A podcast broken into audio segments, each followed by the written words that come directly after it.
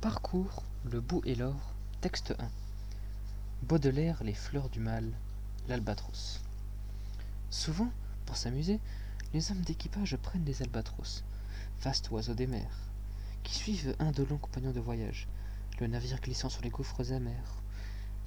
À peine les ont-ils déposés sur les planches que ces rois de l'azur, maladroits et honteux, laissent piteusement leurs grandes ailes blanches, comme des avirons, traîner à côté d'eux. Ce voyageur ailé, comme il est gauche et vole.